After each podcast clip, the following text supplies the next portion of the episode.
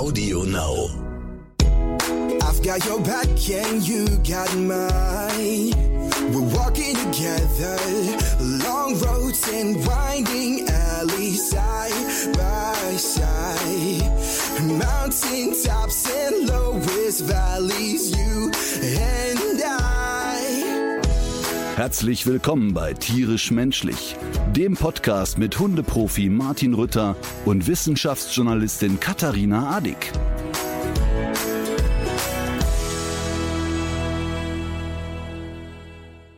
Ist das der Dank für all das? Was du mir ermöglicht hast. Ja, genau. Ich, ich habe dich da rausgeholt aus all diesem. Aus der Gosse. Richtig. Ich Aus der öffentlich-rechtlichen Gosse. Und das ist der Dank, dass du mich, dass du dir sozusagen noch eine weitere, wie soll ich das nennen? Ich finde das wirklich perfide. Das ist so eine Verzerrung. Da schmiert einer den Leuten die Ohren zu mit so einer fürchterlichen Musik, die auch überhaupt gar nicht zu diesem Podcast passt. Und sobald man sagt, dass man das nicht gut findet und gerne ein anderes Lied hätte, äh, ist man plötzlich selber der Aggressor. Da stimmt doch was nicht. Okay, klären wir kurz auf. Frau Katharina Adick, ihres Zeichens ja unter Geschmacksverirrung leidend, quengelt jetzt seit wie viel Folgen? 198 Milliarden Folgen. Ja, aber ja nicht durchgängig. Ich habe ja zwischendurch auch immer wieder quengelt über den Dog Song, dieses wundervolle Anfangslied, was man sich übrigens auch bei uns auf der Mhm. Webseite martinrütter.com runterladen kann und zwar gratis. Ähm, gibt's auch bei Spotify und so. So, jetzt äh, äh, habe ich ja zehn Folgen lang deine Schrottmusik zum Anfang ertragen, die du ja, Ja, aber nur, äh, aber nur, weil ich ja keine richtige Musik benutzen durfte. Ich durfte ja nur dieses GEMA-freie Zeug von irgendwelchen Plattformen benutzen und äh, um dir jetzt gerade den direkt den Wind aus den Segeln zu nehmen. Ähm, es geht ja nicht nur um mich. Ich selber hätte das ja Da kommen wir, wahrscheinlich sogar noch. Entschuldigung, da kommen wir auch gleich dazu. Wir halten nur kurz fest.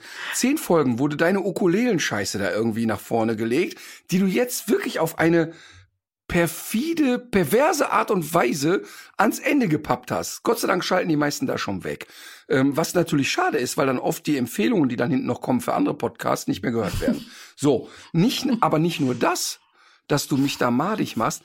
Jetzt hast du dir noch jemand an Bord geholt, der noch quengeliger und noch, ich will mal sagen, schlimmer und wahnsinniger vorgeht, und zwar diese Tschernau oder wie die Hm. heißt. Ich war, ich war mit auch, war Nora auch Tschirner, mit Nora Tschirner gemeinsame Sache zu Mhm. machen, um eine Petition zu starten gegen den Dog Song und, und noch auf meinen Kanälen die Leute aufzuhetzen, das zu unterschreiben. Ich halte kurz fest, heute haben 197 Menschen die Petition gegen den Dog Song unterschrieben. Aber mehrere hunderte Menschen haben mich bei Instagram angeschrieben und haben gesagt, lass dir das nicht gefallen, wir brauchen den Dog Song. Da waren Mütter dabei, die gesagt haben, ich kann mein Kind nur zum Mittagsschlaf bringen mit dem Dog Song.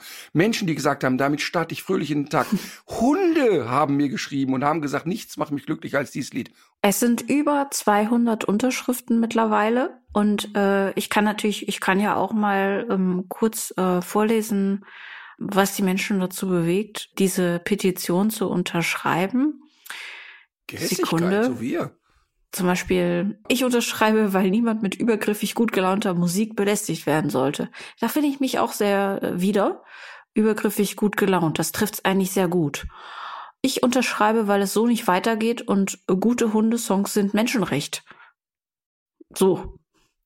Okay, aber natürlich meine Zuschriften, die ich bekomme, weinende Kinder. Ich habe Sprachnachrichten und Videos von weinenden Kindern, Mhm. die, die wirklich nur bei dem Gedanken daran, dass dieses Lied abgeschafft würde, äh, weinen. Und weißt du, noch schlimmer finde ich, ne? Noch, noch schlimmer finde ich, dass diese Nora Tschirner sich da auch noch vor deinen Karren spannen lässt, finde ich richtig schlimm. Also du kennst sie ja jetzt länger als ich. Du müsstest es eigentlich besser wissen, dass die sich vor keinen Karren spannen lässt. Ich habe die auch nicht ans Boot geholt. Sie ist selber aufs Boot geklettert. Und zwar, weil sie es auch nicht mehr aushalten kann und weil sie zu den zu der Stimme der Vernunft ge gehört und und sich eben auch nicht alles gefallen lässt äh, von jemandem und so weiter. Das Schlimme ist aber, dass wenn Nora an Bord kommt, dass die dann äh, nicht mehr draufklettert, sondern der Turbomotor ist. Das stimmt wirklich. Aber ich wusste, äh, jetzt Flachs beiseite, ich musste so lachen, weil ich einfach, ihr zwei, ne, ihr zwei Hennen, ihr sitzt da vor der Kamera, wahrscheinlich nach einem langen Drehtag völlig durchgeknallt und heckt da irgend so eine Scheiße aus. Und das Schlimme ist, das Schlimme ist wirklich, dass ich auch zwei, drei Zuschriften bekommen habe, die ich aber natürlich sofort nett mit Sprachnachricht beantwortet habe, die ja ernsthaft glauben, dass ihr das Lied abschaffen wollt. Ich habe denen aber gesagt, dass das natürlich nur eine Flachserei unter Freunden Was? ist und dass Nein. ihr insgeheim und dass ihr insgeheim beide nicht nur den Sänger als äh, Starschnitt über eurem Bett habt, sondern auch hier und da auf Musik, äh, also auf Autofahrten sechs Stunden dieses Lied im Loop laufen lasst. Also ich habe das sofort erklärt natürlich. Nee, wir haben auf der Rückfahrt vom Dreh haben wir noch Werbejingles aus, aus dem Radio gehört. Zum Glück ist das zur Unkenntlichkeit verstellt, wenn du das singst. Es ist sogar, es ist sogar wirklich deutlich besser erträglich. Ich kann, ich, also ich sag mal so, ihr könnt mir die Laune sowieso nicht vermiesen. Ja. Ähm, um es aufzuklären, es ist 0 Uhr 40. Ich sitze, also nachts 0 Uhr 40, ich sitze in einem Hotelzimmer in Aachen. Ich hatte gerade ähm, Show in Iserlohn mit Thomas Reunert, wieder die Reunert-Chöre haben gesungen. Mhm. Und ich war am Wochenende in Paris und habe da ein sehr schönes Erlebnis gehabt. Und deshalb könnt ihr noch so viel über den Dog-Song hetzen. Da ich ja Diktator bin, werde ich ihn sowieso nicht abschaffen. Apropos Iserlohn, da muss ich dir direkt was zeigen. Ich befürchte, du hast die komplette Flasche Lössler Waldgeist leer getrunken. Guck dir den Pegel an. Sehr wenig weg. Ja. Also, das sind bestimmt sehr nette Leute, aber die sollten von diesem, von der Herstellung dieses Produktes Abstand nehmen. Wenn das nicht mal mir schmeckt. Und ich finde ja sogar, dass Klosterfrau Melissengeist ein richtig gutes Getränk ist. Das ist wie Badezusatz mit in den, als wäre in so eine Badewanne ein, ein Schnaps gefallen. So schmeckt das. Ich glaube, dass aus diesem Lössler Waldgeist diese Klosteine an den Autobahnraststätten gepresst werden, die da in das Pissoir kommen. Das stimmt. Das ist eigentlich sogar noch viel treffender. Also man kann es wirklich nicht trinken. Aber, aber da muss ich immer dran denken, ich war früher ja in einer Studentenkneipe sehr regelmäßig und da haben die Leute dann natürlich auch nachts sehr betrunken an diesem Pissoir gestanden und da stand immer ein Aufkleber, die Brausebonbons nach dem Lutschen wieder einwerfen. und das war auch immer für mich eine sehr schöne Vorstellung, dass jemand so betrunken ist, dass er diese Klosteine lutscht. Mhm. So. Äh, genau. Aber du warst, äh, ich habe ich hab mir das nämlich schon gedacht, weil ich hatte irgendeine äh, mehr oder weniger dringende Frage an dich gerichtet. Und wie wir jetzt ja schon öfter thematisiert haben, antwortest du ja immer sehr schnell auf WhatsApp-Nachrichten. In diesem Fall, obwohl es auch noch ein Thema betraf, genau, was dich äh, auch interessiert und umtreibt, nämlich das Heidi Klum-Video von Rezo, das hatte ich dir Oh Gott. geschickt. Äh, Sprechen hörte ich eben? Ich hörte stundenlang nichts von dir und äh, als ich mich dann abends aber äh, neben einen Fußball guckenden Menschen setzte und Toni Kroos auf dem Fernsehbildschirm sah, wusste ich, ah, wahrscheinlich ist der Ritter in Paris und hat sein Handy vergessen. Und? Nee, ich habe mein Handy gecrasht in Paris. Ja, aber wie gut ich das kombiniert habe, oder? Ich Fuchs. Wahnsinn, ne? Ja. Da merkt man sofort, Kannst hier, du mal sehen. Schweinchen schlau, zack, Ja. rupp. Äh, Also tatsächlich ist es ja so, dass ich ähm, nicht so extrem oft ins Stadion gehe, aber ähm, Paris Champions League Finale war für Toni deshalb besonders, weil er ähm, da die Möglichkeit hatte, jetzt so als in so eine Liga zu kommen, wo man fünfmal die Champions League gewonnen hat und irgendwie so ganz weit auf dem Olymp ist. Und ich weiß, dass Toni ja jetzt in einem Alter ist, wo die Karriere jetzt nicht mehr endlos geht. Wie alt ist der denn? 32. Ach so. Und, Und, wann hört man ähm, als Fußballer auf? Ach, das gibt äh, so Lothar Matthäus hat sich bis 40 noch durchgeschleppt. Mhm. Und es gibt auch ein paar, die sagen dann mit 30 Danke auf Wiedersehen, weil Toni Toni hatte ja in seiner Karriere wenig schwere Verletzungen ähm, oder keine keine so richtig harte Verletzungen, die ihn also jetzt Kreuzbandriss und so. Deshalb könnte der glaube ich körperlich noch eine ganze Zeit. Mein Bauchgefühl sagt mir aber, dass der nicht jemand ist, der so lange spielt, bis man sagt, ach guck mal hier, Opa erzählt aus dem Krieg und den müssen wir auch noch ab und zu hinstellen. Mhm. Ich glaube, so ist er einfach nicht drauf. Ähm, aber Champions League Finale ist eben auch, macht man eben auch nicht so jedes Jahr.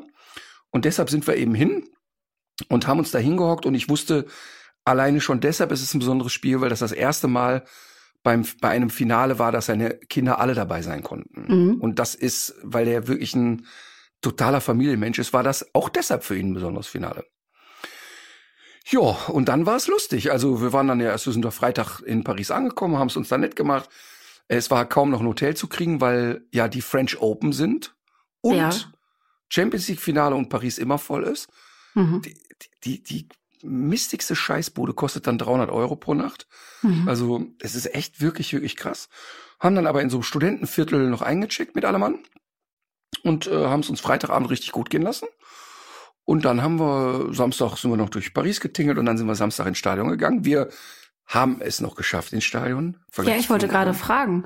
Es gab ja Leute, die ja Wahnsinnspreise bezahlt haben für die Tickets und dann nicht reingekommen sind, oder? Ja, ähm, und da ist eine Kombination aus vielem. Also ich, ich kenne das ganze Trara und deshalb waren wir sehr früh da. 21 Uhr ist Anpfiff und wir waren schon um 18 Uhr am Stadion, weil wir wussten, wie jeder, der schon zweimal in, einem, in so einem Stadion war, das könnte schwierig werden. Und da sahen wir schon in so einer Art Tunnel-Steilgasse, ich sag mal so 8.000, 9.000 englische Fans, die nicht mehr weiterkamen, weil einfach abgesperrt Mhm. war. Das hört Und sich da echt nicht gut an. Nein, und da denkst du natürlich sofort als jemand, der mit Veranstaltungen ein bisschen zu tun hat, wie beknackt muss das bitte sein, dass du erstmal 9000 Leute in so ein, eine schmale Straße in einen Tunnel reinlaufen lässt, um denen dann zu sagen, gute Nachricht, hier müsst ihr gar nicht langlaufen und ihr Das dürft ist doch auch auch nicht weiter. saugefährlich. Man, das, das, Ganz- da denkt man doch sofort an, an die Love Parade und so weiter. Total, total. Und dann, und dann stehen dir sofort Jahre zu Berge. Ähm, und jetzt war es auch so, dass ähm, eigentlich jedem sofort klar war, da entsteht jetzt Druck. Ja, und wie das dann so ist, dann ne, haben die englischen Fans auch schon mal drei Bier zu viel. Und dann haben sich halt ein paar hundert von denen überlegt, ach, weißt du was, wir drehen jetzt um und dann rennen wir einfach durch die Schranken durch. Und da waren wir aber schon lange im Stadion. Das haben wir dann gar nicht mehr mitbekommen. Wir haben nur mitbekommen, es war dann irgendwann 19.30 Uhr und anderthalb Stunden vor so einem Spiel sind eigentlich die Fanblöcke voll. Und die spanischen Fans waren auch alle da. Wir saßen in den spanischen Blöcken und die sangen da lustig vor sich hin, Hala Madrid und aus Liverpool kam nichts. Und die Liverpooler Fans sind eigentlich dafür bekannt, dass da richtig Disco ist und die kamen und kamen und kamen nicht. Und dann sagte ich zum, zum Alex schon, ähm, sag mal, nicht, dass wir jetzt hier draußen sitzen und sind äh, hier drin sitzen und sind die einzigen Doofen, die gerade nicht mitkriegen, dass da ein Terroranschlag los ist. Also so ein Gefühl bekam ich, weil die Blöcke sich einfach nicht füllten. Dann lasen wir so ein bisschen Live-Ticker, kam aber nichts. Okay, das scheint nichts Ernstes zu sein. Und irgendwann kam die Nachricht, das Spiel fängt 40 Minuten oder halbe Stunde später an. Und das ist echt extrem ungewöhnlich. Also ich glaube, eine Kombination aus totalem Versagen von Planung und Sicherheitskräften, aber auch natürlich wieder die Nummer, dass da 15.000 Leute anreisen, die gar kein Ticket haben und einfach nur eben auf so einen Moment spekulieren oder sagen, ich kriege noch eine Karte auf dem Schwarzmarkt oder irgendwie kriege ich's hin. Das führte wiederum dazu, dass die Polizei das Stadion von innen abriegelte und eben die, die eine legale Karte hatten, mit Pfefferspray beballert wurden. Das haben wir Oh. tatsächlich auch mitbekommen. Oh. Ähm, weil dann irgendwann natürlich so ein Druck und so eine Hektik entsteht. Also, in, also eine Kombination aus vielen Faktoren. Es ist ja Gott sei Dank nichts Ernstes passiert. Also da sind jetzt keine Menschen erdrückt worden oder sonst was. Ja, und um 20 vor 10 ging das Spiel dann auch lustig los. Wir saßen mit Papa vom Toni äh, dort und haben äh, wirklich ein sauschönes Spiel gesehen und das auch äh, ja am Ende dadurch, dass Toni, äh, der sonst ein sehr besonderer Mensch ist, ein Interview abbrach, was natürlich schweinelustig war. Aber das habe ich nicht gecheckt. Also ich habe das nicht verstanden, was da, was da los war. Ich, ich, glaub, ich bin ja wirklich fußballfremd, aber ist das nicht immer so, dass, äh, dass man nach dem Spiel einfach so belanglose Fragen gestellt bekommt oder Ja. und dann irgendwas dazu sagt? Aber war das jetzt irgendwie eine besonders besonders negative Frage? Ich habe das gar nicht so empfunden. Ich habe ich hab gedacht, das wäre so was ganz Normales gewesen. Ja, also sagen wir mal, da kommen ein paar Faktoren zusammen. Ähm, also wir saßen auf der Tribüne und ich kriegte WhatsAppen von Freunden, die sich alle bepissten vor Lachen und sagen, wenn du gleich im Hotel bist, schau dir das Interview an, du wirst es feiern. Und jetzt muss man die Situation sich so vorstellen. Das Spiel ist zu Ende. Und wenn man den Toni so ein bisschen auch nur aus der Ferne beobachtet, weiß man, der ist jetzt nicht so jemand, Spiel ist zu Ende und dann Trikot aus und hey, auf den Zaun und tralala. Es gibt von der WM 2014 ein wirklich sehr aussagekräftiges Foto von ihm. Die Mannschaft wird Weltmeister. Die sind in der Kabine, feiern, was das Zeug hält. Angela Merkel kommt rein. Und alle stellen sich mit Angie auf ein Foto und yay! Und im Hintergrund rechts zieht Toni sich die Schuhe aus. So nach dem Motto, ach so, da wird ein Bild gemacht. Ach so, wir feiern. Das ist so ein bisschen sein, sein, sein Typ, ne? So, und jetzt passiert Folgendes. Spiel ist zu Ende, alle freuen sich doof. Ähm, die Spieler feiern und so weiter. Und Toni ging aber so an die Mittellinie und schaute immer in einen gewissen Block und suchte. Und er suchte seine Frau und seine Kinder. Mhm. Mhm. Und war im Prinzip schon, ja, okay, wir haben gewonnen, ich freue mich auch, ist super. Aber jetzt möchte ich wahnsinnig gerne mit meinen Kindern hier auf der Wiese spielen und meine Familie drücken. Ähm, was alle Spieler auch am Ende gemacht haben. Also der kein Einzelfall. So, jetzt steht er da, wartet, wartet, wartet, irgendwann sind die Kinder da und so weiter und so fort. So, jetzt kommt das Interview. Jetzt musst du dir aber vorstellen, wenn er Spanier wäre, Italiener, Amerikaner, keine Ahnung was. Der ist der erfolgreichste deutsche Fußballer, also der Fußballer, der mehr gewonnen hat als Leute wie Franz Beckenbauer und so weiter. Mhm. In einem anderen Land würde man ihn feiern und sagen, boah, Wahnsinn, der Reporter würde sagen, unfassbar, wir haben hier eine Ikone, wir bauen ihnen ein Denkmal, mega. Ne? So, so, so wäre der Ablauf. Der Reporter fragt erst, ja, Sie haben ja da so lange noch ins Publikum geguckt, war wohl ganz besonders. Ja, ja, ich habe meine Familie gesucht. Also Toni erklärt dann sogar noch, wie er so drauf. Und dann kommt als kritische Frage, die dann nicht angemessen ist in dem Moment. Ja, Mensch, äh, äh, Liverpool war ja äh, sinngemäß besser. Und der Toni guckt ihn an und denkt, was, was labert der jetzt für eine Scheiße? Worüber reden wir jetzt? Ähm, die Jungs sind dann voll Adrenalin bis unter die, unter die Schädeldecke. Und warum geht's da jetzt darum? So, jetzt beantwortet der Toni die ersten zwei, drei Fragen brav und der Typ hört nicht auf. Und Toni sagt dann, ja, stimmt, ist echt nicht ungewöhnlich, dass man gegen Liverpool unter Druck gerät. Ist halt eine sehr gute Mannschaft. Und wieder kommt die nächste Frage, ne? So, und irgendwann sagt der Toni, ich habe jetzt einfach keinen Bock mehr und sagt zu dem wörtlich, du hast jetzt 90 Minuten Zeit gehabt, dir zwei schlaue Fragen auszudenken und jetzt kommst du mit so einer Scheiße an und geht einfach weg. Und im Hintergrund hört man den dann noch so fluchen wie ein Rohrspatz und sagt immer ganz schlimm, ganz schlimm sowas. Hört man sofort, dass du aus Deutschland kommst. Und seine Empörung hat, glaube ich, ganz stark damit zu tun, dass dass der Situation nicht angemessen war, dass also in dem Moment es nicht um Kritik geht. Hätte der, hätte der, also man sieht, dass dieser Sportreporter selber nie Sport getrieben hat hm. und dass er gar nicht die Möglichkeit gegeben hat, dem Spieler selber sagen zu lassen, boah, das hätte auch kippen können. Also hätte er gefragt, wie haben Sie denn das Spiel so wahrgenommen? 100 Prozent sicher, weil davon gibt's tausend Interviews mit ihm, hätte der, der gesagt, ey, das war eine knappe Nummer, das hätte schiefgehen können, aber unterm Strich haben wir ein Tor mehr geschossen, so jetzt gehen wir feiern. Mhm. Und ich finde auch, dass ein, ein junger Mensch mal das Recht haben kann, da mal zu sagen, weißt du, halt mich jetzt am Arsch mit deiner Scheiße. Und ich, mir hat das sehr gefallen. Mhm.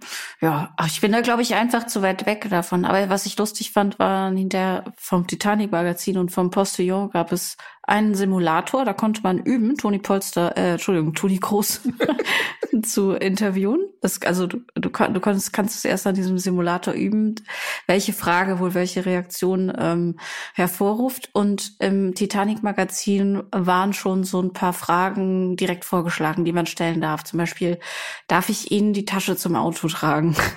So. Und so Sachen in dieser Kategorie. Ja, ich habe ja wirklich mit Fußball nichts zu tun und ich kann mir auch das ganze Adrenalin einfach nicht vorstellen. Deswegen müsste ich dazu streng genommen auch eigentlich schweigen. Aber was soll's? Ich frage mich natürlich schon, wenn einer schon so stark gefeiert wird und schon so einen großen Erfolg hinter sich hat, und dann ist das, ist das nicht einfach der Job von so einem Sportjournalisten, diese Frage zu stellen, nee, die wahrscheinlich nee, doch vielen Leuten durch den Kopf geht. Muss der nee, erstmal genau. so einen Kniefall machen? Nein. Nein, nein, nein, es geht gar nicht um den Kniefall. Es geht gar nicht um den Kniefall. Und es geht auch nicht darum, und darüber muss ich halt so lachen, dass dann so Kolumnen kommen wie, ja, aber kritischer Journalismus muss erlaubt sein. Huh, die waren aber an einer ganz heißen Sache dran. Nee, das ist ja keine investigative, das ist ja keine ja, genau. investigative Recherche oder so, aber das hat, glaube ich, auch keiner äh, so ernsthaft vorgebracht, sondern ähm, ist das nicht eigentlich immer so, dass man nach so einem Fußballspiel, wenn das so ein bisschen unausgewogen war und dann doch glücklich geendet ist, dass man dann doch mal fragt, genau. überrascht gewesen? Nee, nee, nee, ist, ist, in, nee? nee ist okay. die, die, Art der Frage ist nicht angemessen.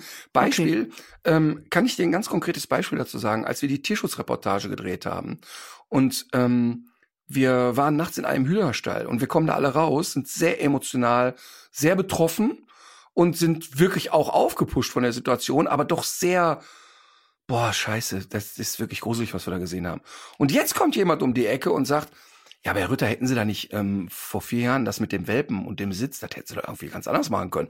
Auf dem Level hat die Frage stattgefunden und deshalb finde ich die Kritik berechtigt, dass der auch mal sagt, leck mich jetzt am Arsch mit deinem Mist, du siehst doch, was hier gerade passiert. Weil es ist nämlich immer, und das ist das, es geht nicht darum, und ich kenne den wirklich jetzt sehr lange und auch privat sehr gut, der ist ein Typ, der wirklich keine Allüren hat und der sehr aufgeräumt ist, der wirklich immer derjenige ist, der auch in schlechten Spielen vors Mikro geht, der sehr klar ist und ich finde auch, dass so jemand mal sagen kann, wisst ihr was, ich habe einfach die Schnauze voll davon, dass in Deutschland immer das Haar in der Suppe gesucht wird. Und warum kann man nicht jetzt in dem Moment einmal sagen, weißt du was, ist ziemlich geil. Wir haben einen Typen stehen, der eine outstanding Leistung gebracht hat und der etwas geschafft hat, was vor ihm kein anderer deutscher Fußballer geschafft hat. Ja, ich glaube, bei mir dämmert's jetzt langsam auch. Ich kann es mir schon jetzt doch ein bisschen besser vorstellen. Und eigentlich hat man ja vielleicht dann auch als Sportreporter so ein äh, Gespür dafür, in was für einer Situation die Spieler dann direkt nach dem Spiel auch sind und gerade nach so nach so einem Spiel. Ne? Und es kommt noch was anderes hinzu.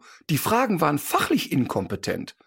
Also die, äh, ernsthaft die Frage zu stellen, ob man überrascht darüber war, dass Liverpool einen starken Auftritt hinlegt, das ist wirklich so, ach oh so, die Sonne geht ja morgens auf. Das ist einfach blöd. Und es war der Situation nicht angemessen. Und was ich aber eigentlich schön finde, ist, ähm, und deshalb muss ich echt lachen, richtig aus tiefster Seele lachen darüber, dass ähm, ich kenne den ja einfach gut. Und ich hatte bei der ersten Frage, die ich gesehen habe, habe ich schon gesehen, dass er denkt, nicht dein Ernst. Und er versuchte aber so, weißt du, und irgendwann habe ich gemerkt, war der in so einem Zustand, wo der gesagt hat, wisst ihr was, ich bin jetzt auch echt kein, kein kleiner Junge mehr. Ich sag jetzt einfach mal, was ich denke. Tschüss. Und das fand ich schön und das hat mir gefallen. Und noch schöner finde ich aber, und deshalb hatte ich da einen tollen Moment im Stadion, und ich weiß, dass wir kein Fußballpodcast sind, aber trotzdem möchte ich es einmal erzählen, weil jetzt was sehr Emotionales kommt. Ich habe im Stadion geweint. Ähm, und zwar ist da jetzt was wirklich wahnsinnig Schönes passiert. Das Spiel ist zu Ende und natürlich, es war ein knappes Spiel. Es hätten auch genauso gut Liverpool den Pokal mitnehmen können. So, jetzt ist das Ding zu Ende und dann passiert ja Folgendes. Da bricht eine totale Erleichterung aus der einen Mannschaft raus und eine totale Ernüchterung aus der anderen. Alle spanischen Spieler fallen übereinander her und Toni Kroos ist der Einzige, der direkt nach dem Abpfiff zu jedem Liverpooler Spieler geht und den drückt. Und während dann das ganze Zeremoniell entsteht, und das ist das, was mich sehr gerührt hat, passiert folgendes. Die Spieler kriegen dann so einen Pokal, gehen auf so ein Podest und die Raketen fliegen und Glitzer und tralala und hopsasa und das ganze Stadion singt und ein riesen Bambule. Und währenddessen, der Felix, der kleine Bruder von Toni, also ein Jahr jünger, ist ja auch Fußballprofi und ähm, hat inzwischen die Karriere beendet, hat aber auch etwas geschafft, wovon ich geträumt hätte, nämlich Profisportler geworden. Hat weit über 100 Bundesligaspiele gemacht und so weiter und so fort.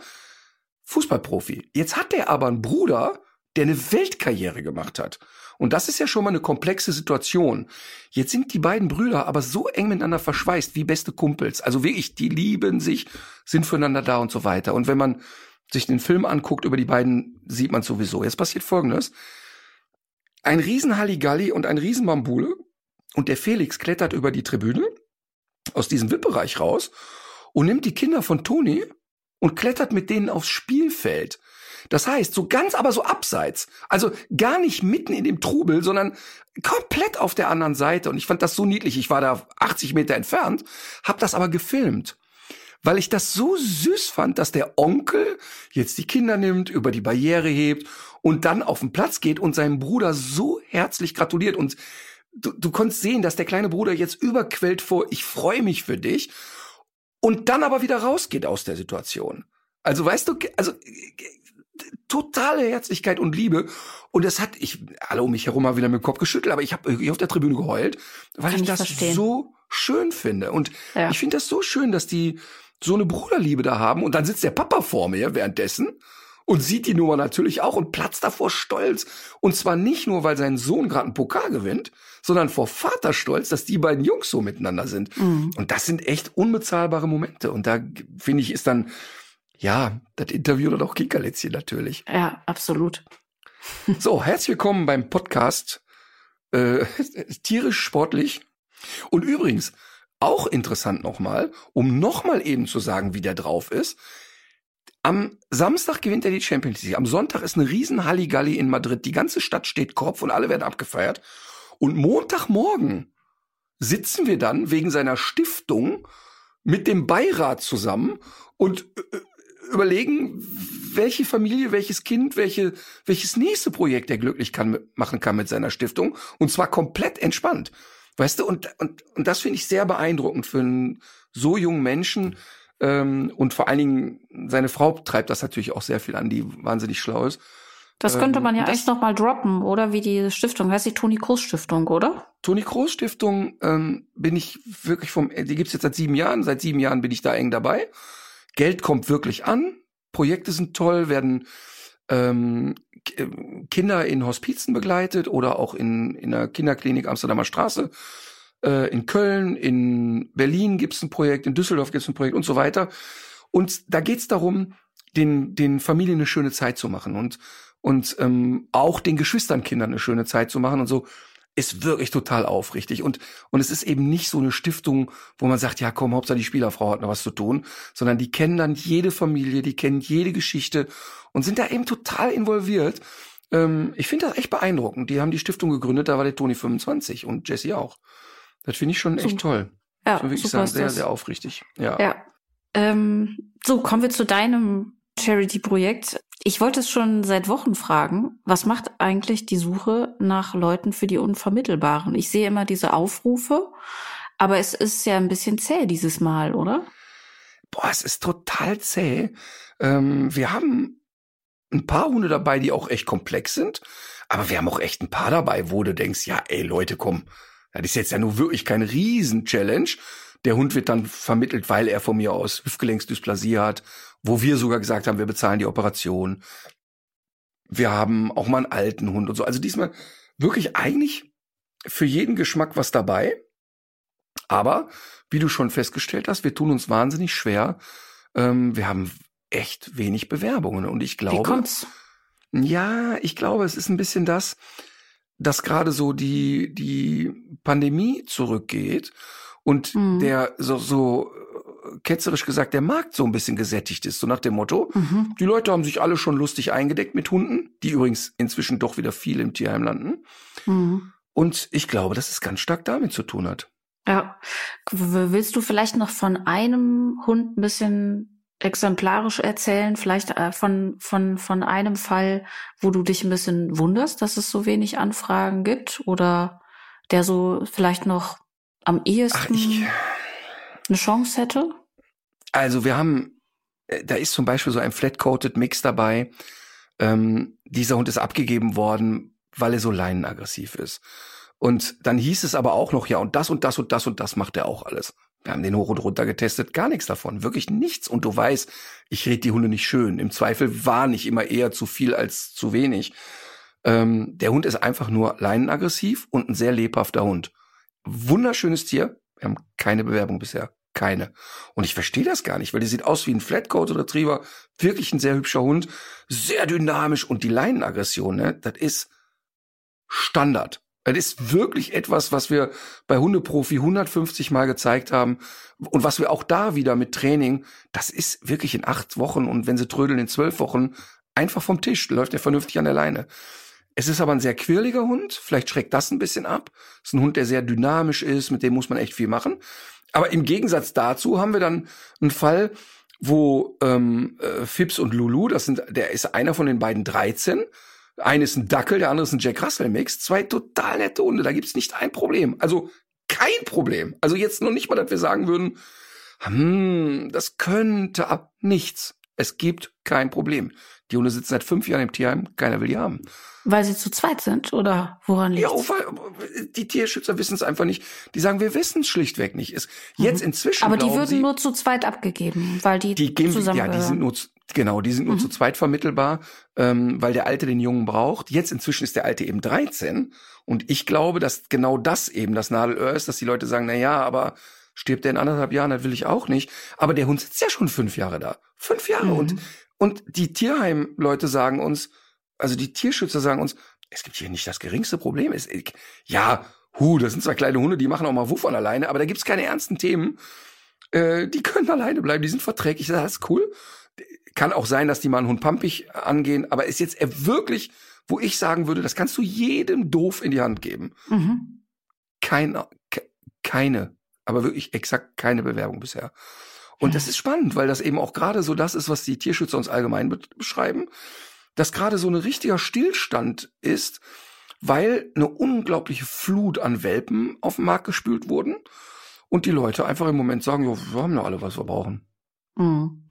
Das habe ich heute tatsächlich auch noch von einer Anrainerin in äh, Köln ähm, gehört. Die hat erzählt, dass jetzt so viele Kinder auch alleine loslaufen mit den mit den manchmal auch nicht ganz unproblematischen Hunden. Und äh, die wohnt einfach da in so einer Naherholungsecke und äh, sagt, dass das jetzt in den letzten anderthalb Jahren so richtig explodiert wäre.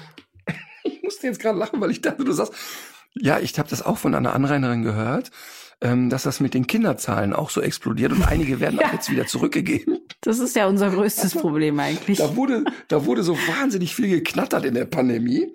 Und jetzt denken sich alle, wohin mit jetzt, dem Balk? Jetzt tut's ihnen wieder leid, ne? Widerlich. Aber jetzt ist zu spät. Tja, das hast du nun davon. Nein, also ähm, die Unvermittelbaren schaut bei uns nochmal bei Instagram und Facebook rein. Also ähm, uns hilft ja schon, wenn jeder diese Aufrufe teilt und wir eine größere Chance kriegen, denn ähm, also diese beiden kleinen Hunde, das klingt auch total sympathisch. Also gäbe es bei uns keine Alma. Ich, das würde ich mir schon, das hört sich ja. doch total schön an. Ja, und auch das ist natürlich ganz häufig, dass uns auch Leute anschreiben und sagen, boah, wirklich toll, ist nicht mit meinem Hund machbar. Oder mhm. ähm, oh, einen zweiten Hund weiß ich jetzt nicht und so, ne? Also wir merken viel Feedback, aber eben ganz, ganz viele, die sagen, boah, ich drücke euch die Daumen, aber ich kann echt nichts machen. Ja. Ähm, ist im Moment auch für alle Beteiligten ein bisschen frustrierend, aber wie immer, wir bleiben dran. Ja, ähm, das war's zum Thema, wie läuft's bei den Unvermittelbaren. Ähm, mich würde beim einem anderen Thema auch noch mal ein kleines Update interessieren, und zwar, was mit deiner Solaranlage auf dem Dach ist. Gibt's da was Neues? Mal, ich sag dir mal eins.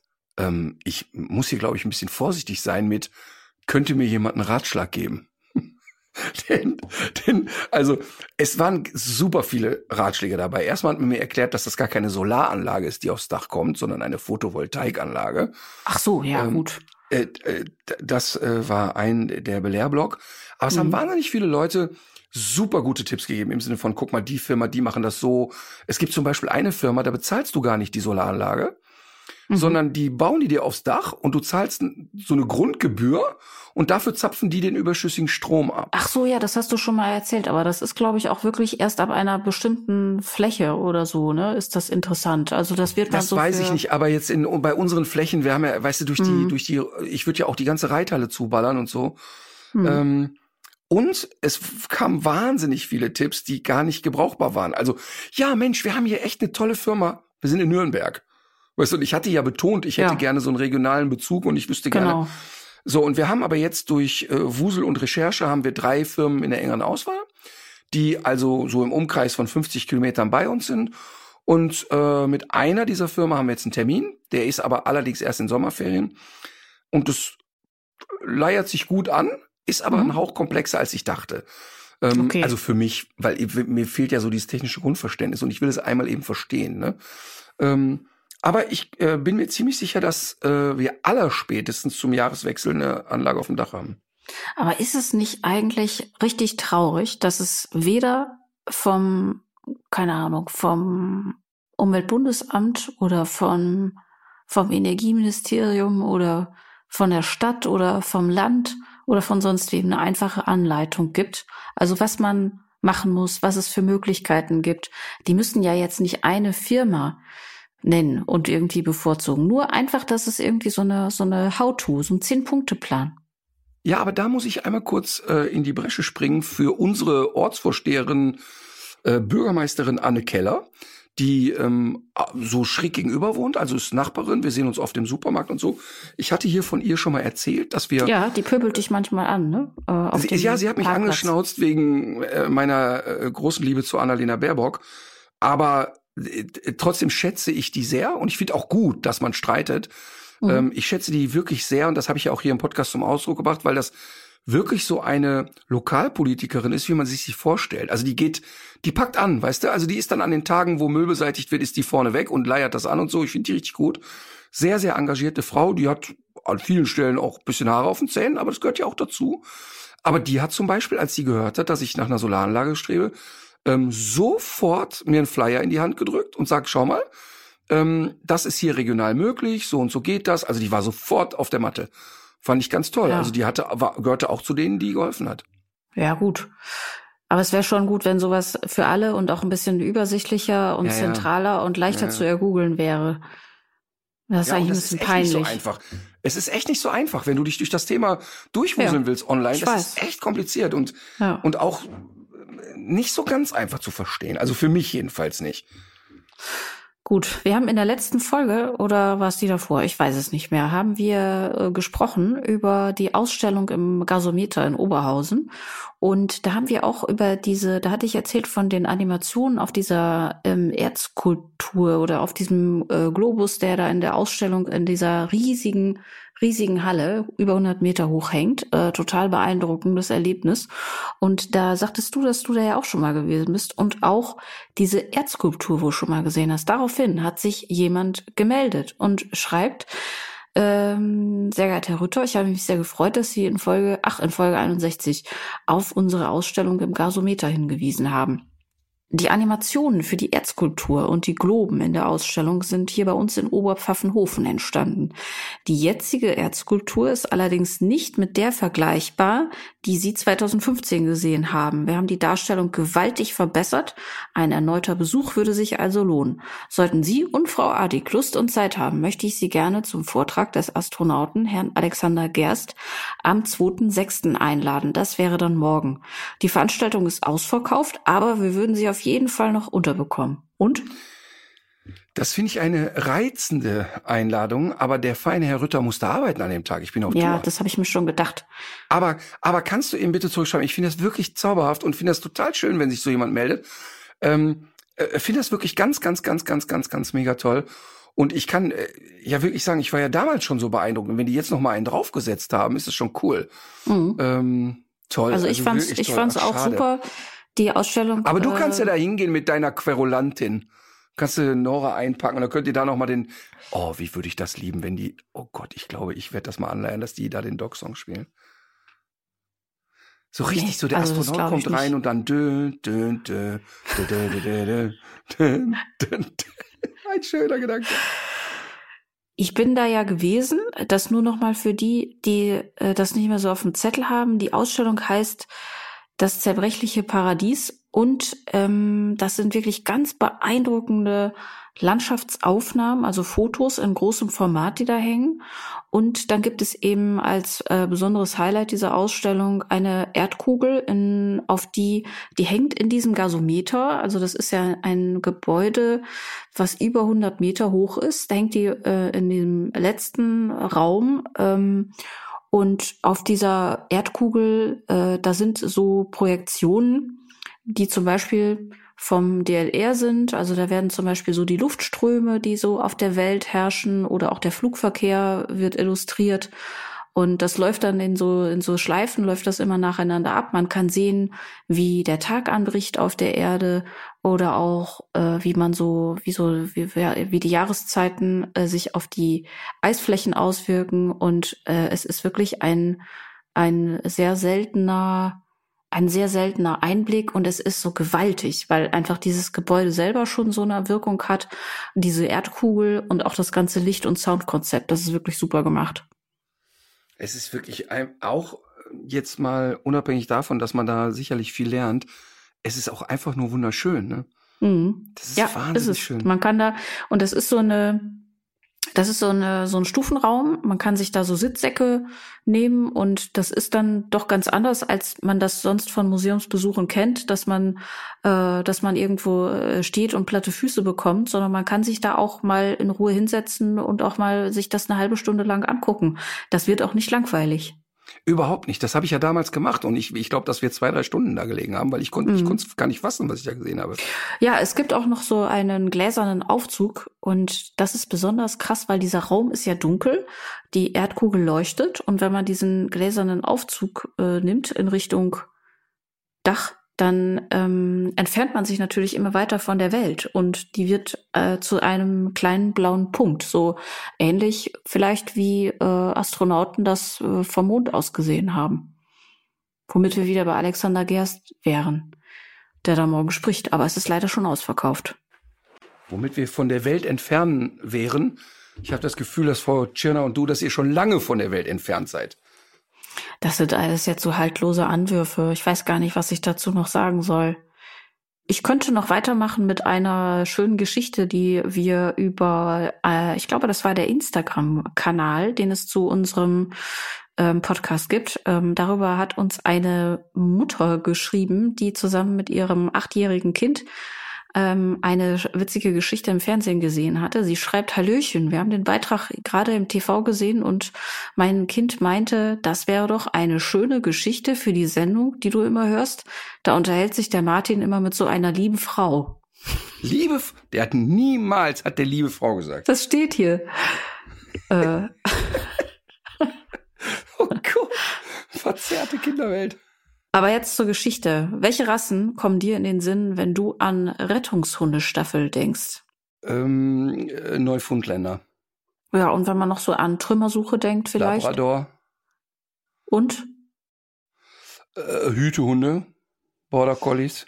Genau. So kenne ich das auch, aber die äh, Geschichte, die wir da bekommen haben, die spielt in bei der Rettungshundestaffel Rheingau-Taunus-Kreis und die setzen auf einen kleinen Chihuahua namens Herr Müller, der jetzt äh, die Rettungshundeprüfung bestanden hat. Und äh, dieser Beitrag, der glaube ich vom weiß ich nicht, hessischen Rundfunk oder so kommt, der zeigt Herrn Müller auch in Aktion. Und der macht das einfach mega gut. Also der, die, der hat, der hat die Prüfung, wie gesagt, bestanden, ohne Schiebung und ähm, läuft genauso wie alle anderen durch den Wald, findet die Leute, bellt, Super. tut das, was ein Rettungshunde, äh, Staffelhund tun sollte. Und man sieht einfach, der hat da richtig Spaß dran. Und äh, das ist seine Aufgabe, die er auch wirklich sehr ernst nimmt. Also das kommt, ihm, kommt wirklich aus jeder Pore, dass er das sehr ernst nimmt.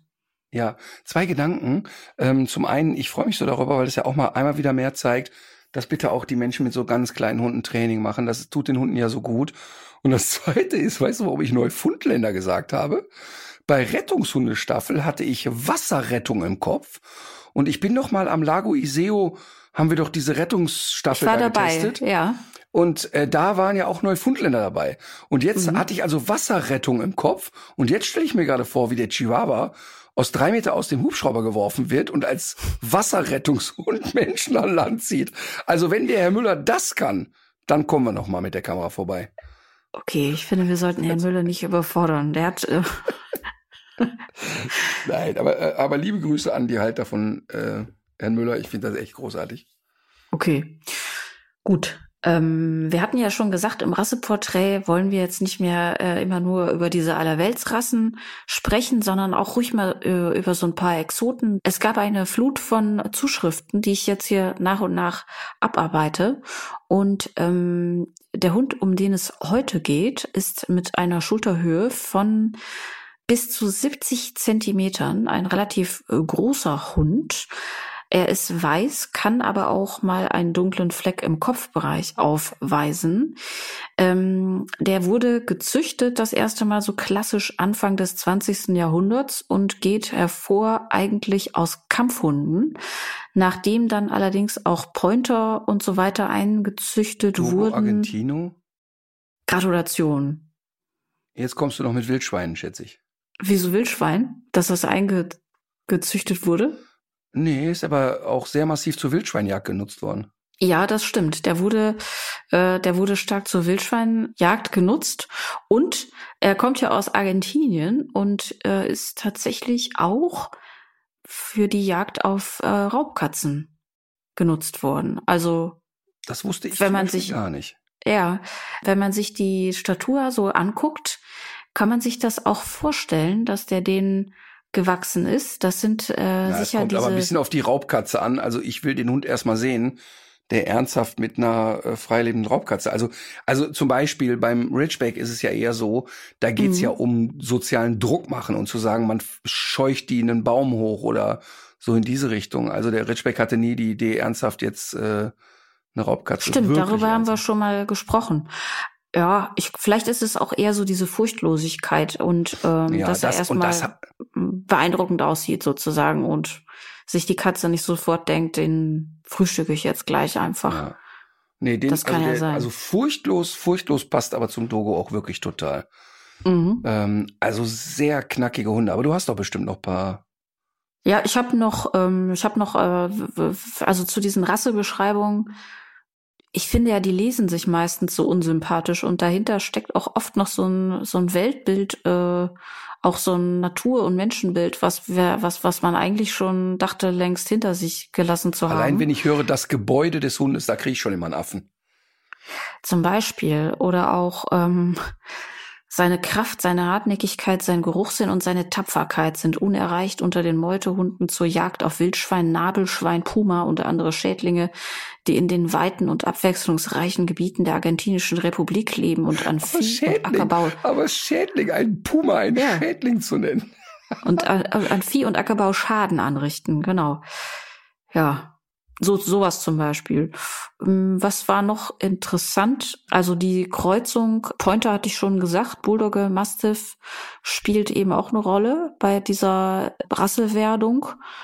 Und die weiße Farbe soll dafür gewesen sein, ähm, dass man eben die Dogge bei der Jagd gut sieht und von anderen Tieren, die man freiwillig schießen wollen würde, auch ganz gut erkennen kann. So wird es jedenfalls beschrieben. Ich dachte immer, die weiße Farbe sei deshalb gemacht worden, damit der Hund auch auf jeden Fall taub wird. Ja. Ach, ist das beim Dogo Argentino äh, auch eine äh, häufige Folge? Es gibt keine weißen, es gibt keine weißen Hunde ohne ohne Taubheitsproblematik, oder? Weil wenn man diese Das- Pigmentierung wegnimmt, ist es ist es so oder ist es verkehrt? Ist hängt es nicht immer an diesem Gen? Doch, Sabine Holland hat uns das ja hier, äh, sag ich mal, zumindest im Vorbeilaufen mal angedeutet, Mhm. ähm, dass es tatsächlich mit der Pigmentierung sehr stark einhergeht. Mhm. Und ähm, Dogo Argentino hat eine sehr hohe Wahrscheinlichkeit auf Taubheit oder zumindest starken Ohrproblemen, was natürlich totale Scheiße ist erstmal. Ja. Ähm, was ich auch interessant fand, war, dass er dann doch als offener und freundlicher Hund beschrieben wird, der den Menschen stark zugewandt und treu ist und dass aggressives Verhalten absolut nicht erwünscht sei und das auch schon seit äh, seit seit seit längerer Zeit in der Zuchtgeschichte. Was aber so ein bisschen problematisiert wird am Rande, ist, dass, äh, dass es doch gewisses, äh, wie hier noch gesagt wird, Dominanzgehabe gibt und dass so dieser Jagdinstinkt auch durchaus mit Tötungsabsicht auch zu, im Zusammenhang mit kleineren Haustieren problematisch sein kann. Ja, sowas. Das, das war's eigentlich. Okay, also man muss es einmal ganz kurz, ich greife da mal eben kurz bei der Aggression ein. Man muss da total differenzieren zwischen, da ist ein Hund, der gern mal eine Katze platt macht und da ist ein Hund auch automatisch aggressiv mit Menschen. Das sind zwei ganz Ja, klar. unterschiedliche Themen. Mhm. Und der Dogo Argentino gehört wirklich zu den sehr menschenzugewandten Rassen. Ähm, also ich würde den auch erstmal verallgemeinert als einen sehr offenen Hund bezeichnen. Und auch der, Mhm. also innerhalb der Familie habe ich selten Themen gehabt. Also dass Leute mit Dogos kamen und sagten, oh, wir können uns selber nicht mehr frei bewegen. Habe ich eigentlich so nicht als Thema erlebt. Wird es mit Sicherheit auch geben, habe ich aber nicht jetzt als signifikant erlebt. Was sehr häufig der Fall ist, ist äh, Schwierigkeiten mit Artgenossen. Also wenn unverträglich, dann aber kernig. Also nicht so ein bisschen unleidlich vor sich hin brummeln, sondern dann 3, 2, 1 Feuer frei. Und tatsächlich sind ähm, kleine Tierarten äh, dann auch schwierig. Also äh, wird gern genommen, Katze wird gern genommen und so weiter. Auch da, liebe Dogo Argentino-Freunde, ja, ich weiß, ihr habt alle ein Foto zu Hause, wo die Katze auf dem Kopf des Dogos sitzt. Das ist ja völlig klar, dass der Dogo Argentino wie alle Hunderassen, auch die hochpassioniertesten Jagdhunde, erkennen können, ach so, die Katze gehört zur Familie, einverstanden. Ähm, darum geht's nicht. Aber ähm, wenn man mit dem Dogo Argentino ein Problem kriegt, dann ist es das Jagen. Also das unterschätzen die Leute. Der Hund ist echt jagdeifrig, nenne ich's mal. Und wenn er aggressiv ist, dann echt knackig. Also dann geht das wirklich vorwärts. Und dann reden wir einfach von einem sehr wuchtigen, sehr schweren, aber eben dazu sehr dynamischen Hund. Das ist nämlich der große Unterschied zu der Dogge, zu der deutschen Dogge. Der hat richtig Schub. Also die Dogo Argentino, der hat richtig Dampf. Also wenn der einen Gang einlegt, dann ist da auch Tempo drin. Der Dogge ist ja immer so ein bisschen, bis der mal auf Tempo kommt, dauert das ja schon mal gerne. Und der ist sofort da. Also der ist im Prinzip, Ey, jetzt hätte ich fast gesagt, wie ein Staffordshire in groß oder so, ne? Also ja, deswegen, deswegen. Ich habe dir, weil ich, ich habe die nämlich tatsächlich auch so ein bisschen in diese Richtung gepackt, ähm, was auch so zum Thema Aggression, weil ich mein Eindruck war, dass das häufig auch Halter sind, die äh, schon auch so ein bisschen was Martialisches im, im, im Kopf haben mit dem, mit dem Hund. Also, ich hatte mal eine Praktikantin, äh, Claudia, vor vielen, vielen Jahren, also wie ich, 20 Jahre her, die eine Dogo-Hündin hatte. Sehr gut erzogener Hund, wirklich prima, aber in meiner Einschätzung immer und zu jeder Zeit total gefährlich mit anderen Hunden war. Und das war, habe ich auch deutlich kommuniziert. Und ähm, das sah sie aber nicht so, weil sie so ganz klassisch überverliebt war in den eigenen Hund. Und das führte dann dazu, dass die wirklich eine Staffordshire in Einzelteile geschreddert hat. Ähm, also kein schöner Moment, ähm, wenn sowas passiert. Jetzt will ich aber einmal ganz kurz sagen und äh, wirklich aufrichtig sagen, der Dogo Argentino ist jetzt nicht ein Hund, wo du sagst, wenn du dir den kaufst, hast du automatisch einen unverträglichen Hund. Das ist Blödsinn natürlich. Man muss nur darüber im Klaren sein, wenn der nicht sauber gezüchtet ist und der nicht total klar im Kopf ist und zu Menschen kommt, die auch wirklich Hundeverstand haben, dann ist das einfach klar, dass so ein Hund wirklich Schaden anrichten kann. Und ähm, darüber muss man sich im Klaren sein. Innerhalb der Familie meistens zauberhaft und schnuckelig, irgendwie unkompliziert. Zu Hause sehr ruhig, sehr, ich finde die auch sehr ausgeglichen. Ähm, ich kenne eigentlich kaum einen Dogo, der hysterisch ist oder so. Ähm, man muss im ersten Jahr vor allen Dingen darauf achten, dass keine Beutespiele reingemacht werden. Also keine Kraftspiele, keine Zieh- und Zerrspiele, um Gottes Willen nicht Beißärmel und so ein Schwachsinn ähm, so dass der also nicht so ein Bewusstsein dafür hat, was für ein Dampf in ihm steckt. Ähm, ruhige Übungen, fokussierte Übungen, bisschen Nasenarbeit. Ich würde auch nicht so gerne sehr früh mit Apportieren starten bei einem Dogo, weil auch das bei so einem Hund ein bisschen äh, Beuteinstinkt wecken kann. Ach so, das sogar kann. auch. Ja. Ja, weil die, äh, der geht ja dann nicht, also natürlich, ist ja ganz klar, wenn du das jetzt wirklich sauber aufbaust und der geht hin, der hebt das, der bringt das, alles ist cool. Aber für viele Menschen ist ja das frühe Apportieren auch mit, der schüttelt das durch mhm. und der rauft mit dir und er wird ein bisschen gezergelt. Und das sind alles Sachen, die kannst du nicht gebrauchen. Mhm. Ähm, kannst du bei dieser Hunderasse echt nicht gebrauchen, weil zu groß, zu schwer, zu viel Potenzial. Mhm. Insgesamt finde ich den aber, wenn da jetzt Freunde von mir sagen würden, ich schaffe mir ein Dogo an, würde ich echt nicht die Hände über den Kopf zusammenschlagen, wirklich mhm, nicht. Mhm. Okay. Also ist nicht bei mir so in dieser Top Ten Liste von, ach du lieber Gott, überhaupt nicht.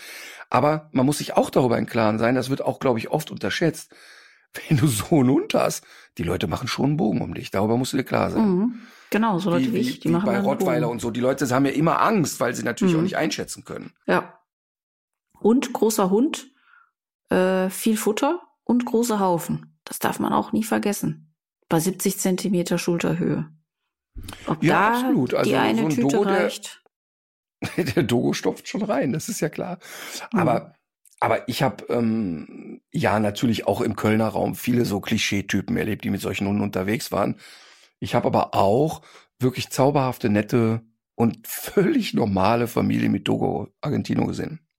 Gut.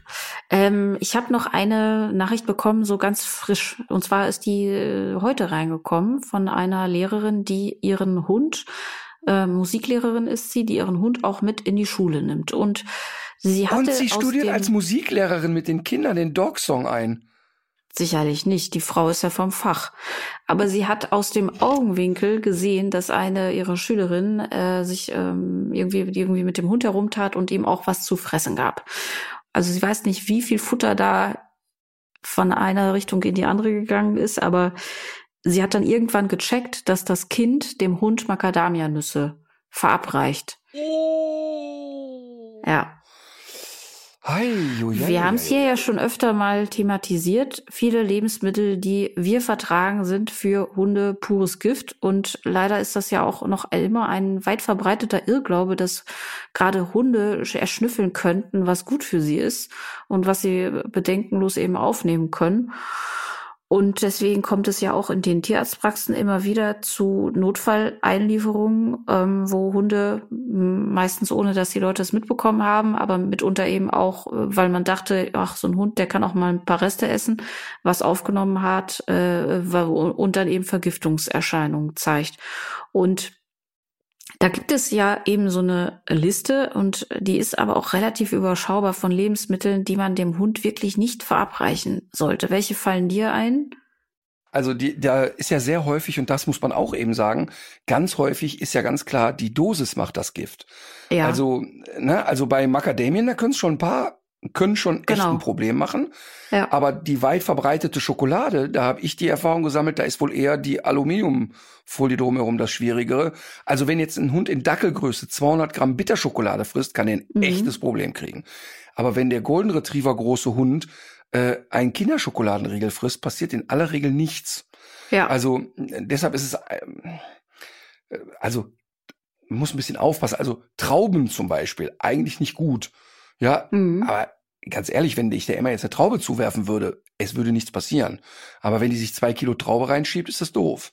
Genau. Und es gibt ja gerade Hunde und ich, mir würden auch spontan sogar zwei einfallen, die ja dann auch kein Ende kennen und sich dann auch direkt die ganzen Vorräte reinpfeifen. Ja, und dann wird es eben insbesondere bei Schokolade, wenn sie den hohen Kakaoanteil hat, insbesondere wird es dann auch schon mal gefährlich. Dann gibt's noch den Zuckeraustauschstoff Xylitol oder auch Xylit wird da manchmal abgekürzt extrem benannt. Extrem gefährlich, extrem, ja. extrem ist in äh, Bonbons, Schokolade, Marmelade, Erdnussbutter, äh, Diabetikerprodukten, aber zum Beispiel auch in Globuli und in Zahnpflegekaugummis enthalten. Und man weiß ja, dass äh, es eigentlich, dass es Hunde gibt, die ja auch vor nichts zurückschrecken, sondern die, die pfeifen sich ja auch äh, Wäschestücke rein und was weiß ich. Und das ist wirklich äh, blöd, weil Hunde ähm, das nicht richtig ähm, verstoffwechseln können. Und sobald sie dieses Xylit aufgenommen haben, ähm, geht die Insulinausschüttung nach oben. Und das lässt aber wieder den Blutzuckerspiegel fallen und es kommt auch noch zu Leberschäden, ähm, Leberversagen kann das sein und wirklich schon bereits äh, geringe Mengen von diesem Xylitol schon 0,1 Gramm pro Kilo Körpergewicht können nach 20 bis 60 Minuten Vergiftungssymptome auslösen. Und das sind dann zum Beispiel so ein schwankender Gang, Schwäche, Seitenlage, aber auch Koma, Zittern, Krampfanfälle. Dann wird es natürlich richtig deutlich Erbrechen, Durchfall und Herzrasen. Und für einen fünf Kilo schweren Hund wäre die Aufnahme von anderthalb Kaugummis, also ein Kaugummi enthält 0,3 Gramm, oder auch fünf Globuli schon lebensbedrohlich. Also fünf Globuli für einen fünf Kilo schweren Hund. Das wäre das erste Mal, dass Homöopathie überhaupt äh, eine Wirkung zeigt. So, die Zuschriften beantwortest du mal schön selber. ähm, aber auch nochmal, um es zu verdeutlichen, ähm, äh, manche haben ja auch Xylit bei sich zu Hause. Ähm, und da würde tatsächlich würden zwei Teelöffel für einen Golden Retriever schon reichen können. Ne? Mhm. Also das ist echt, das sind keine großen Mengen, die da ein Problem machen. Also das muss man echt nochmal gucken. Und allgemein will ich an der Stelle, wenn wir bei Vergiftungen wieder sind, immer noch mal den guten alten Haushaltsreiniger ins Spiel werfen, weil es auch da genug Hunde gibt, die an einer offenen Schublade schieben und mal gerne auch ein Fläschchen Domestos killen und mal drüber lecken. Also da, ich, also da muss man echt aufpassen. Ja, das, das hätte ich nie auf dem Zettel gehabt, doch, weil ich doch, das so doch, absurd finde, dass einer sowas machen würde. Aber du hast natürlich, äh, du wirst das, du hast, äh, also ja, du hast dann haben die Langeweile, recht. dann kauen die, dann kauen die da drauf rum, dann lecken sie zweimal drüber und beim Aufkauen haben sie schon was zu sich genommen. So, ey, Haushaltsreiniger, da habe ich echt hysterische Anfälle bei dem Thema. Interessant. Ähm, sollte man eigentlich auf diese Listen auch mal irgendwie mit aufnehmen, die man so findet. Walnüsse, Schwarznüsse und Paranüsse sind auch ein Problem. Bei den Walnüssen sind das dann zum Teil gar nicht die Nüsse selber, sondern irgendwelche Pilze, die da drauf äh, zu Hause sind. Ähm, aber warum auch immer, es ist nicht gut. Und auch so Sachen wie Zwiebeln, Bärlauch, Knoblauch und Schnittlauch, äh, die gehören auch zu, zu den äh, Dingen, die Hunde auf gar keinen Fall essen sollten. Und vor dem Hintergrund äh, gibt's noch einen Hinweis, nämlich äh, viele Leute, die jetzt nicht diese konventionellen herkömmlichen Zeckenschutzmittel äh, nutzen wollen, die denken, dass sie ihrem Hund was Gutes tun, wenn sie ihm Knoblauch ins Futter mischen. Und das ist keine gute Idee. Das ist wohl wahr. Rosinen und Weintrauben haben wir schon besprochen. Rohes Schweinefleisch weiß eigentlich jeder Hundehalter. Äh, da Nee, geht's ja auch um diesen. Nee? Nee, wissen ganz viele eben nicht, weil sie, weil das mit dem Ojection-Virus immer noch nicht bei vielen Leuten oder bei den meisten Leuten noch nicht angekommen ist, erlebe ich immer wieder. Hm, vielleicht sogar jetzt noch mal verstärkt durch dieses diese Barferei wieder, oder? Könnte das sogar sein? Ja, aber du kriegst natürlich in einem Barfladen, kriegst du kein rohes Schweinefleisch. Also da wäre Ja, ich schon. aber also es da, gehen- also, Es gehen aber nicht alle Leute in diese Barfläden. Ja, Die okay. holen sich die Sachen auch manchmal direkt vom Schlachthaus, ne? Naja, naja, also das, also, also rohes, also sagen wir mal so, wenn der Hund einen Antikörper bildet, dann ist es auch alles prima. Wenn er nicht bildet, stirbt er einfach schlichtweg dran. Hm, Also nicht, der innerhalb hat von mal eine zwei Nacht Tagen. Frost, der stirbt einfach. Also da ist Mhm. nichts mit, oh, der übergibt sich mal, der stirbt faktisch dran. Also völlig verrückt. Bitte weitersagen. Und danke nochmal für die Zuschrift an die Hörerin, weil das, äh, das, das muss man, glaube ich, wirklich immer mal wieder, muss man immer mal wiederholen. Ja, ja, ja. Also auch äh, ganz interessant, ich habe ja auf der Tour, ähm, neue Programm, der will nur spielen, haben wir darüber gesprochen, da habe ich ja einen Blog, wo ich so acht Minuten nochmal über Welpenhandel rede. Ja. Und da kommen ja auch meine Freunde Zajak und äh, Welpenstube Winkel. Übrigens bei beiden keine Tiere kaufen.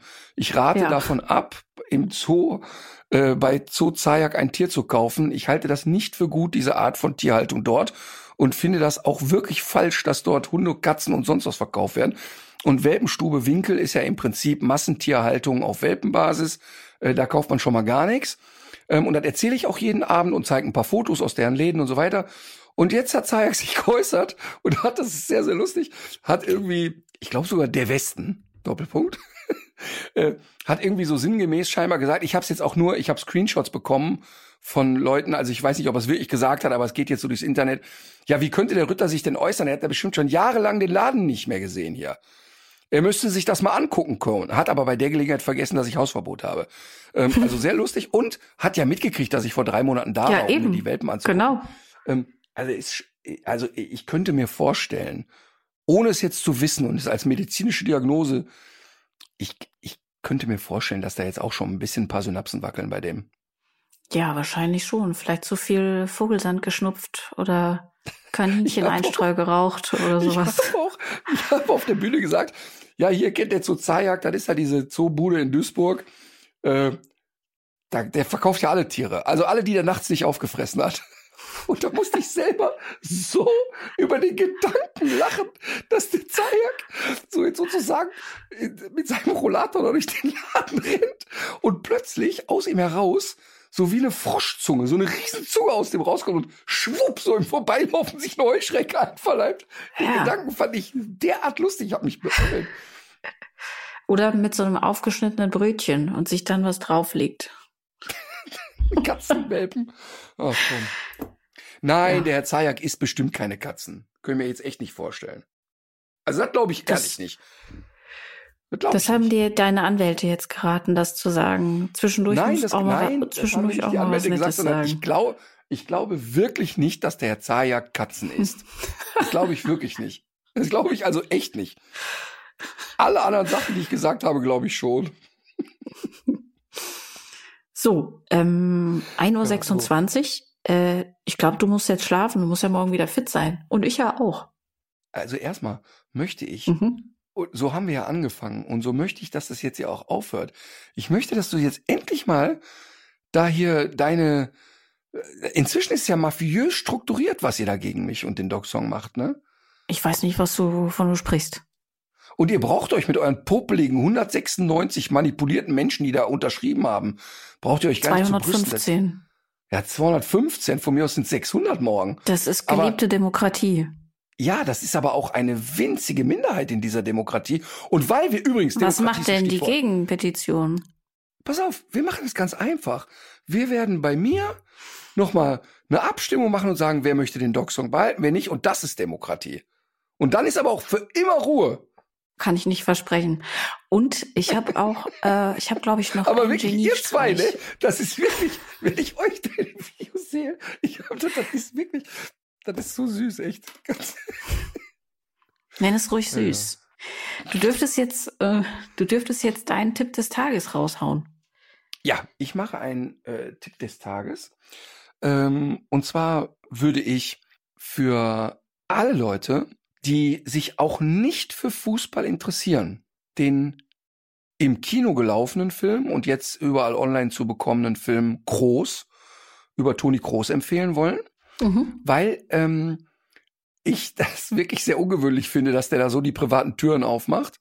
Also auf seiner Hochzeit ähm, war es wirklich so, dass explizit alle darum gebeten wurden, niemand macht dir heute ein Video privat.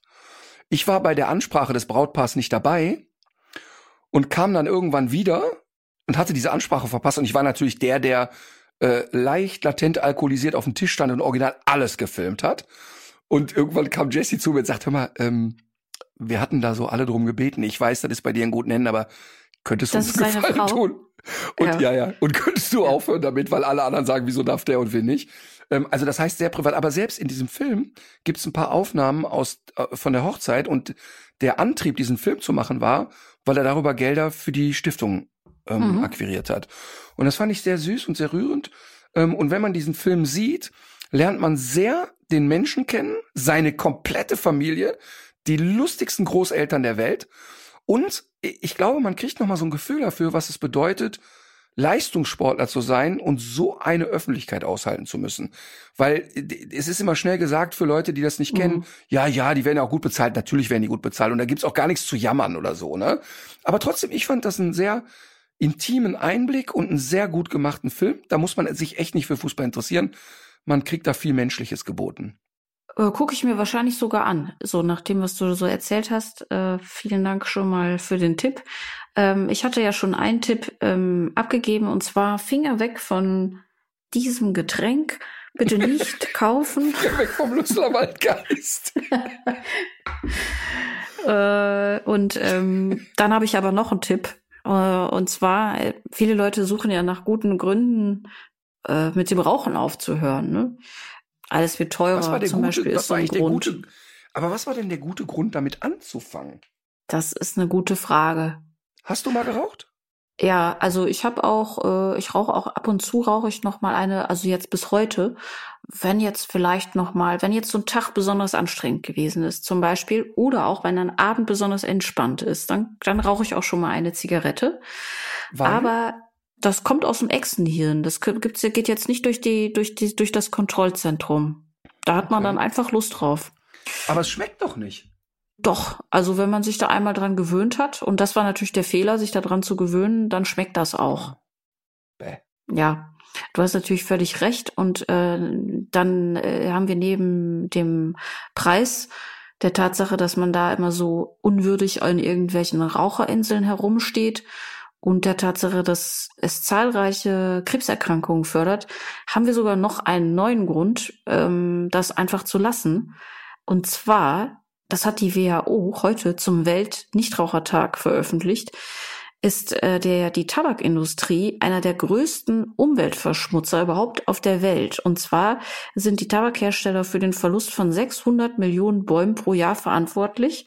Und das sind viele. Ähm, und äh, die WHO fordert mittlerweile, dass sie äh, nicht nur für diese Gesundheitsschäden, sondern auch für die Umweltschäden mal zur Ader gelassen werden sollte. Und ich finde, das ist doch noch mal eigentlich, das könnte ja vielleicht noch mal, also wenn man es schon nicht für sich selbst macht, dann doch vielleicht für die äh, Umwelt und dann mittelbar ja dann doch auch wieder für sich selbst. Weißt du, was spannend war? In meinem Kopf ratterte es gerade. Ich wollte spontan sagen, glaubst du wirklich, jemand hört auf zu rauchen?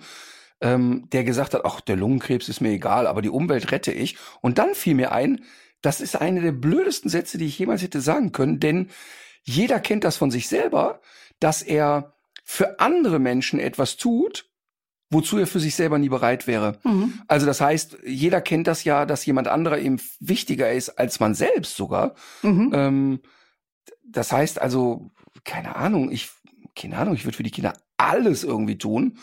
Ähm, was ich jetzt so für mich vielleicht gar nicht machen würde.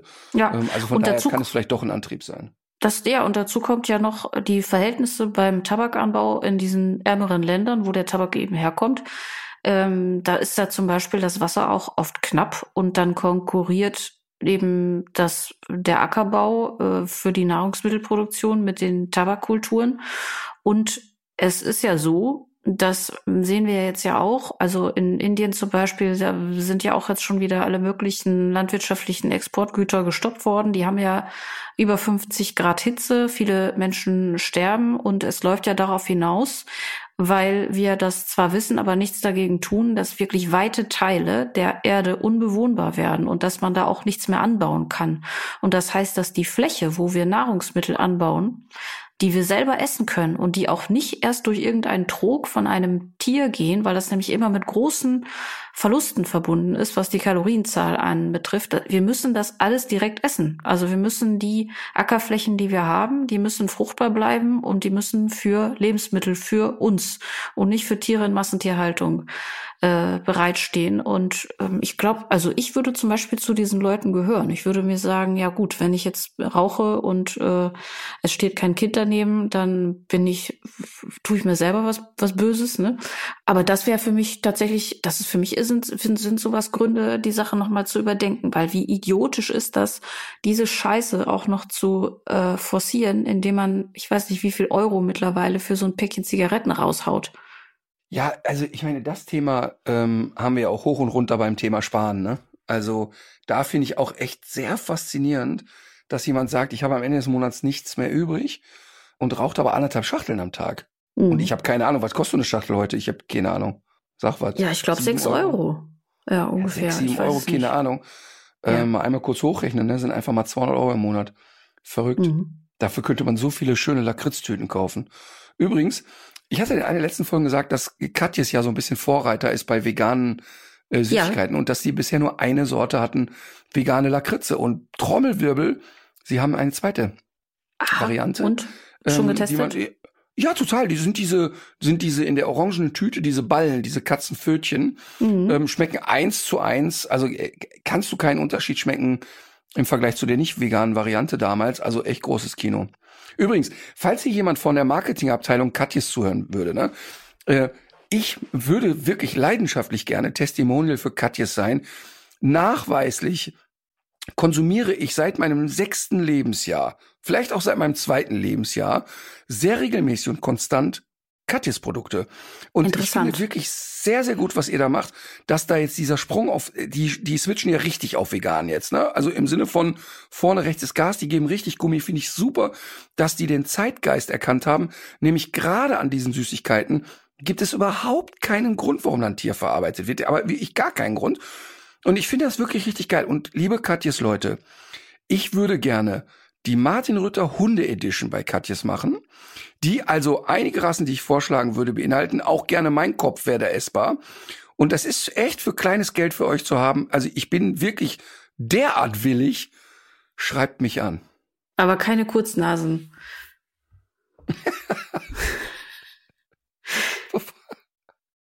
Das wäre interessant.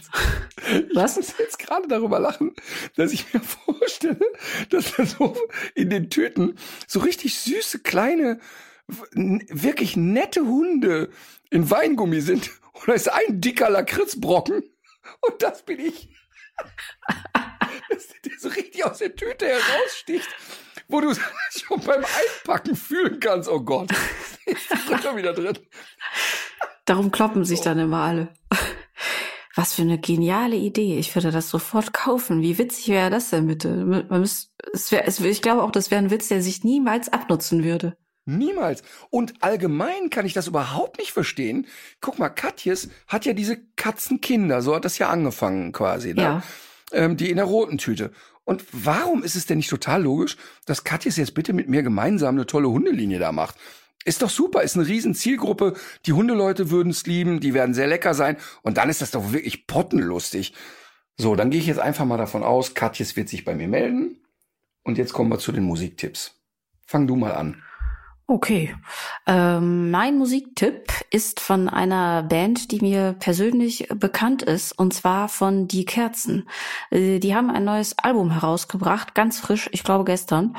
Und äh, ich glaube, Cabriolet wird der Hit sein, der Hit dieses Sommers. Und ich wünsche mir aber von den Kerzen Staub zu Staub einen weiteren Titel vom Album, Pferde oder Flammen. Finde ich gut. Werde ich mir wahrscheinlich nicht anhören, aber finde ich gut. Mein Tipp, kurz und schmerzlos, das Lied Lieblingsmensch. Von Namika. Okay, dann lange Rede, kurzer Sinn. Legt euch wieder hin. Dann legt euch wieder hin.